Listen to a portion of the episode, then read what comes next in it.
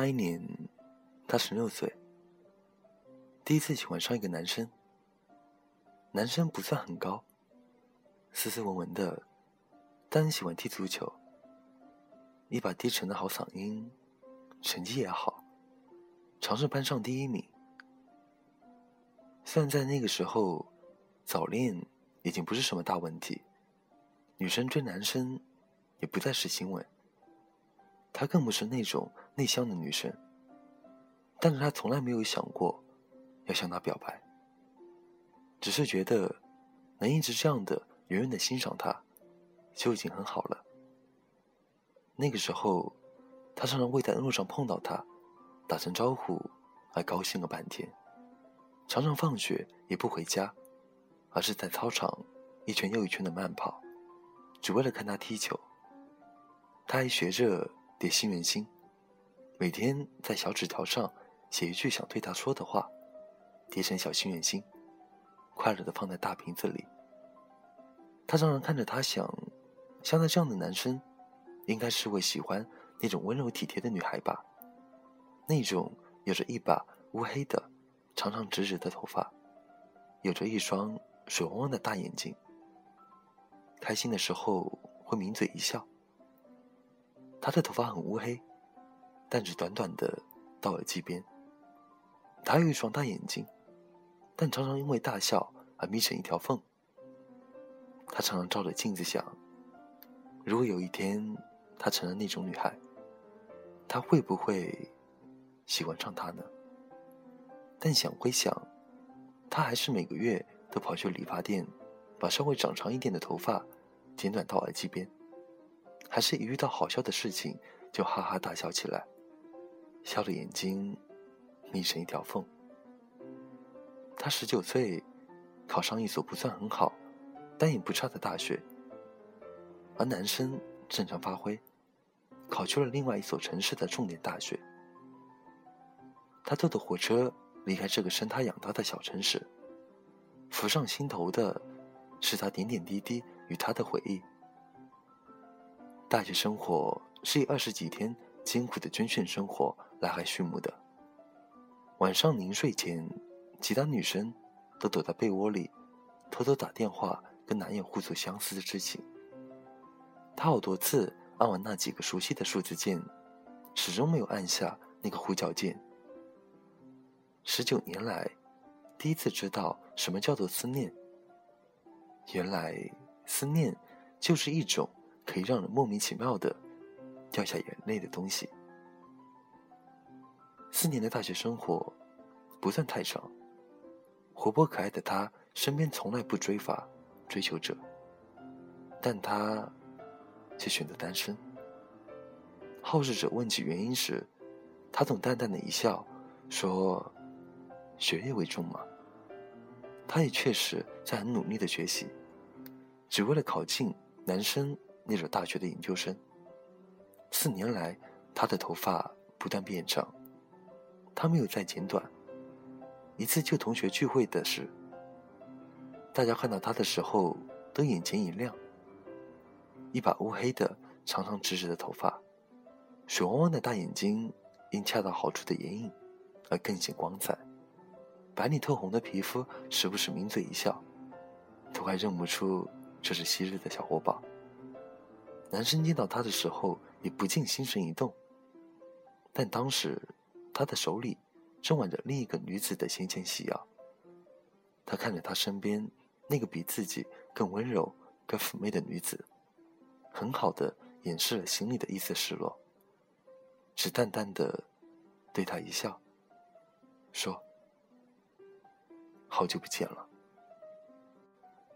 他二十二岁，以第一名的成绩。考上了他那所大学的研究生。他没有继续考研，进了一间外资企业，工作出色，年薪很快就达到了六位数。而女生继续过着单调甚至枯燥的学生生活，并且坚持单身。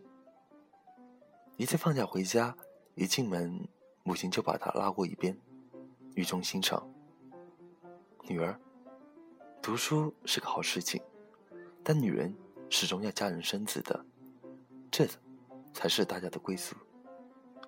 他点了点头，进房间整理带回来的行李。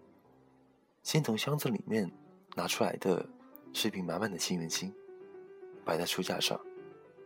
书架上一排幸运星的瓶子都是满满的，刚好六瓶。他二十五岁，凭着重点大学的硕士学历和优秀的成绩，很快就找到一份很好的工作，月薪上万。男孩这个时候已经自己开公司，生意越做越大。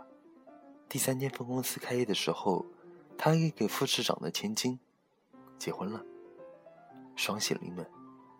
他出席了那场盛大的婚礼，听到旁边的人说起新郎年轻有为，一表人才；新娘家世显赫，留洋归来，貌美如花，真是一对璧人。他看着她春风得意的笑脸，心里竟也荡起一种幸福的感觉。莫名的感觉，仿佛他身边那个笑容如花的女子，就是他自己一样。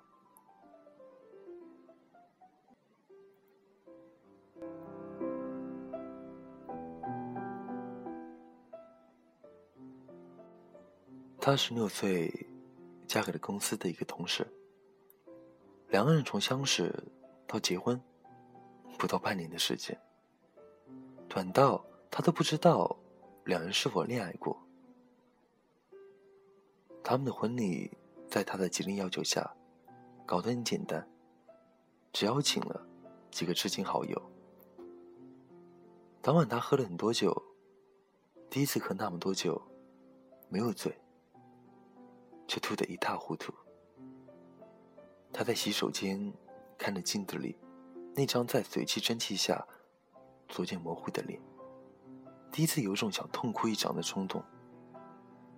但终于，他就把妆补好后，走出去，继续扮演幸福新娘的角色。他的外套衣袋里有他早上仓促叠好的一颗幸运星，里面写着：“今天，我嫁到他人府了。可是我知道，我爱的是你。”他三十六岁，过着平静的小康生活。一日在街上巧遇一位旧同学，闲聊起他，竟得知他生意失败，沉重打击后，终日流连酒吧，妻离子散。他在找了好几天后，终于在一间小酒吧找到了他。他没有骂他，只递给他一本存折，那里面。是他所有的积蓄，然后对他说：“没关系，我相信你可以从头再来的。”他打开存折，巨额的数字让他不可置信。那些所谓的亲朋好友，在听到他说了“借钱”两个字，就冷眼相向，避而不见。他不过是一个快让他淡忘名字的老同学。却如此慷慨大方。他依旧淡淡一笑，说：“朋友不是应该互相帮助的吗？”当晚，她的丈夫知道了后，一个重重的巴掌立刻甩了过来，大吼道：“上百万一声不吭就全给了他，你是不是看上人家了？”她被那巴掌击倒在地，没有流泪，也没有说话。更没有回答她丈夫的质问。虽然她从来没有向别人承认过她爱他，但她绝不会向别人否认她爱他。她四十岁那年，她的公司已经成为同行业里最具竞争力的几间大公司之一。那天晚上，她带着两百万和她公司的百分之十股份转让书。到她家，她的丈夫一边乐呵呵地说：“不必这么客气嘛，朋友之间互相帮助是应该的。”一边在股份转让书上签上名字。他没有说什么，只说了句：“不如留下来吃顿饭吧。”她没有不答应的理由。饭菜端上来时，心里一下释然，不过又惊讶的发现，自己最爱吃的几样菜都有。但她抬头，看到她一脸恬静的为丈夫、儿子夹菜的时候，觉得是自己想多了。临走的时候，她从口袋里拿出一张请帖，笑着说：“希望你们到时候都可以过来。”他以为是他又有分公司开业，不以为意，接过随手放在沙发上。送走他转身回厨房洗碗的时候，突然听到她丈夫大声说：“人一有钱就风流。”这句话果然没错。看你这个旧同学，这么快又娶第二个了。他的手一颤，被一个破碗的缺口划了一下，血一下子涌了出来。一滴接一滴的不停往下滴。他看着那片泛着微红的水，突然想起十五年前那个笑容如花的女子。那身婚纱，似乎就是这个颜色。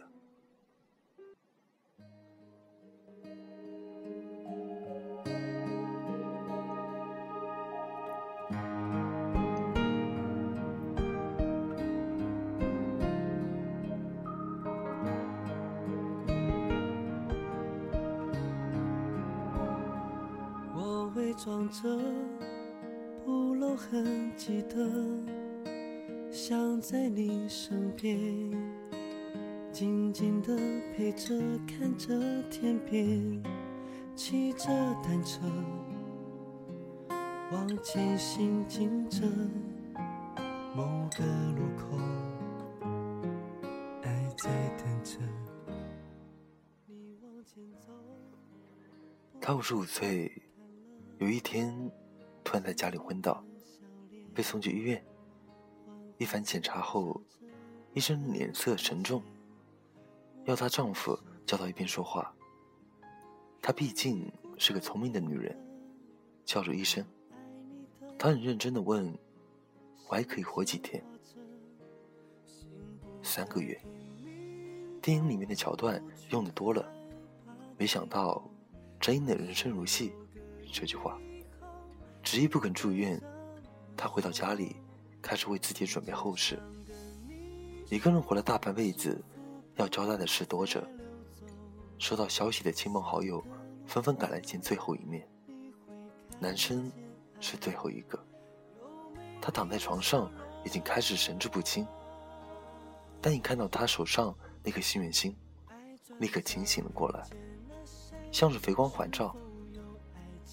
这是给我的吗？他指了指那颗幸运星，脸上竟露出一丝笑容。他连忙回答：“啊，是是啊，这是我带来给你的。真是无心插柳，这不过是他刚出机场时碰到那个为红十字筹款的小女孩送的。他当时急着赶车，接过来时都没看清是什么东西，就上车了。”一路过着也不知觉，他接过那颗幸运星，紧握着放在胸前，好一会儿不放。终于，他指了指旁边的桌子，那上面也放了一颗幸运星。那是他昨晚花了一个多小时才叠好的。缓缓对他说道：“在我以前住的房子里，还有三十九罐幸运星。等我火化的时候，你把那些连同两颗和我放在一起。”好吗？他还没来得及回答，他已经合上眼睛，一脸安详。他火化那天，他按照他的遗愿，把那些心愿星撒在他身上，三十九罐，不小心滚落一两颗在地，也没有人发现。他转身要走的时候，忽然发现地上还有两颗，捡起来，他想，算了，就当是留个纪念吧。他七十岁。一天，他戴着老花眼镜，在花园里看书的时候，四岁的小孙子突然拿到两张小纸条，兴冲冲地跑到他面前，嚷道：“爷爷，爷爷，教我识字。”他扶了扶眼镜，看见第一张小纸条上的字：“姐，你今天穿的那身蓝色球服很好看，还有六这个号码我也很喜欢。”他皱了皱眉，问孙子：“这两张小纸条你是从什么地方找来的？”“这不是纸条啊，这是你放在书桌上那两个小星星啊。”我拆开它，却发现里面有字的。他一愣，再去看第二张小纸条。姐，有一种幸福是有一个能让你不顾一切去爱他一辈子的人。有一种幸福是有一个能让你不顾一切去爱他一辈子的人。他念着，念着，不禁红了眼眶。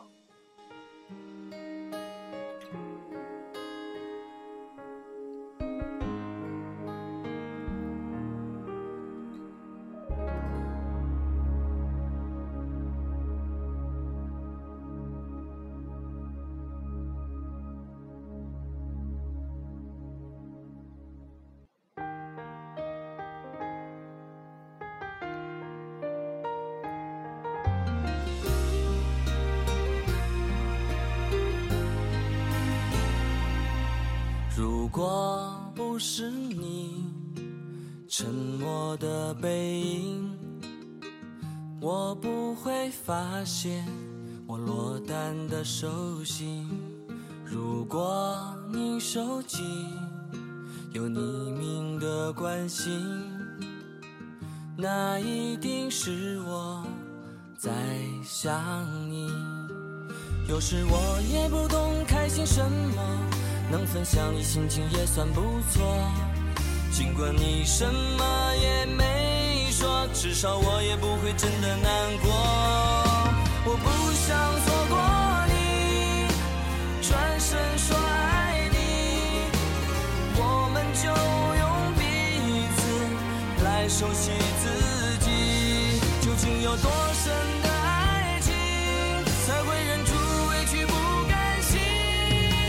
想那个人也只有你。如果不是你沉默的背影，我不会发现我落单的手心。如果你手机有匿名的关心，那一定是我。想你，有时我也不懂开心什么，能分享你心情也算不错。尽管你什么也没说，至少我也不会真的难过。我不想错过你，转身说爱你，我们就用彼此来熟悉自己，究竟有多深？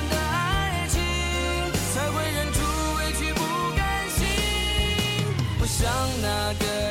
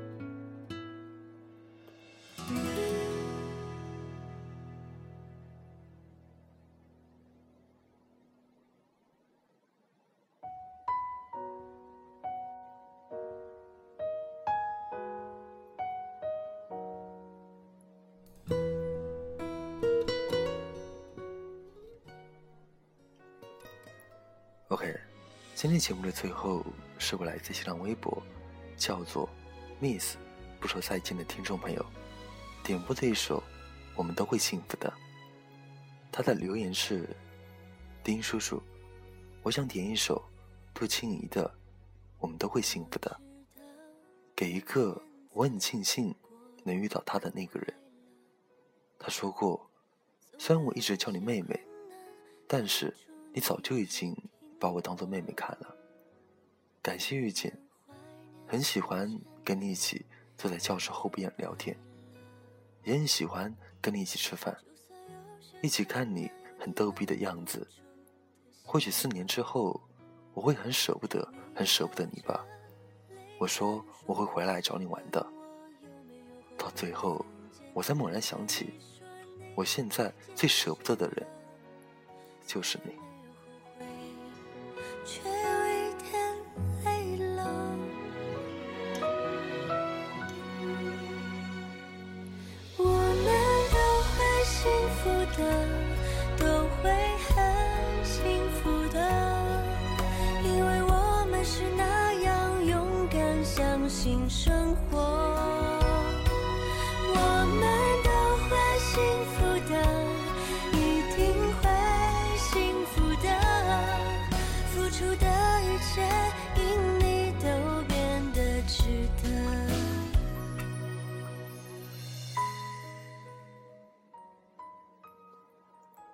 如果你喜欢我这个普通话不标准的怪叔叔，可以在新浪微博关注丁叔叔，点歌留言艾特丁或者私信丁。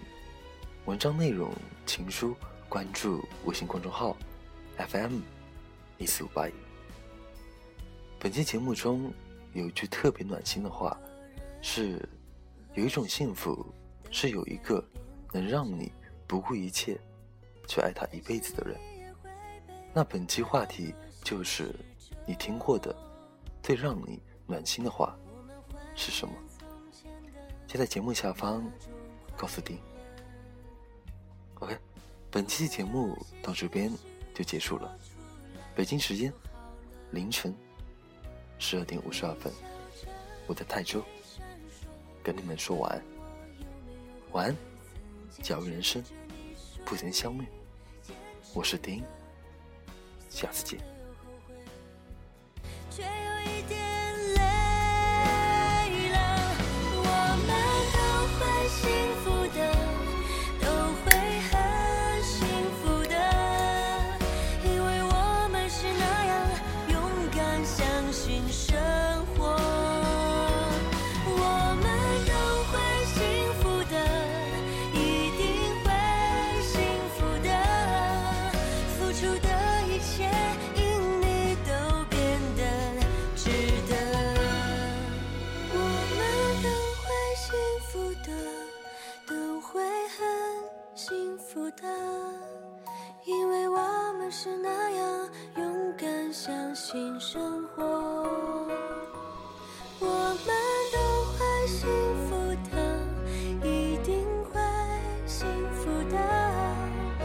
出的。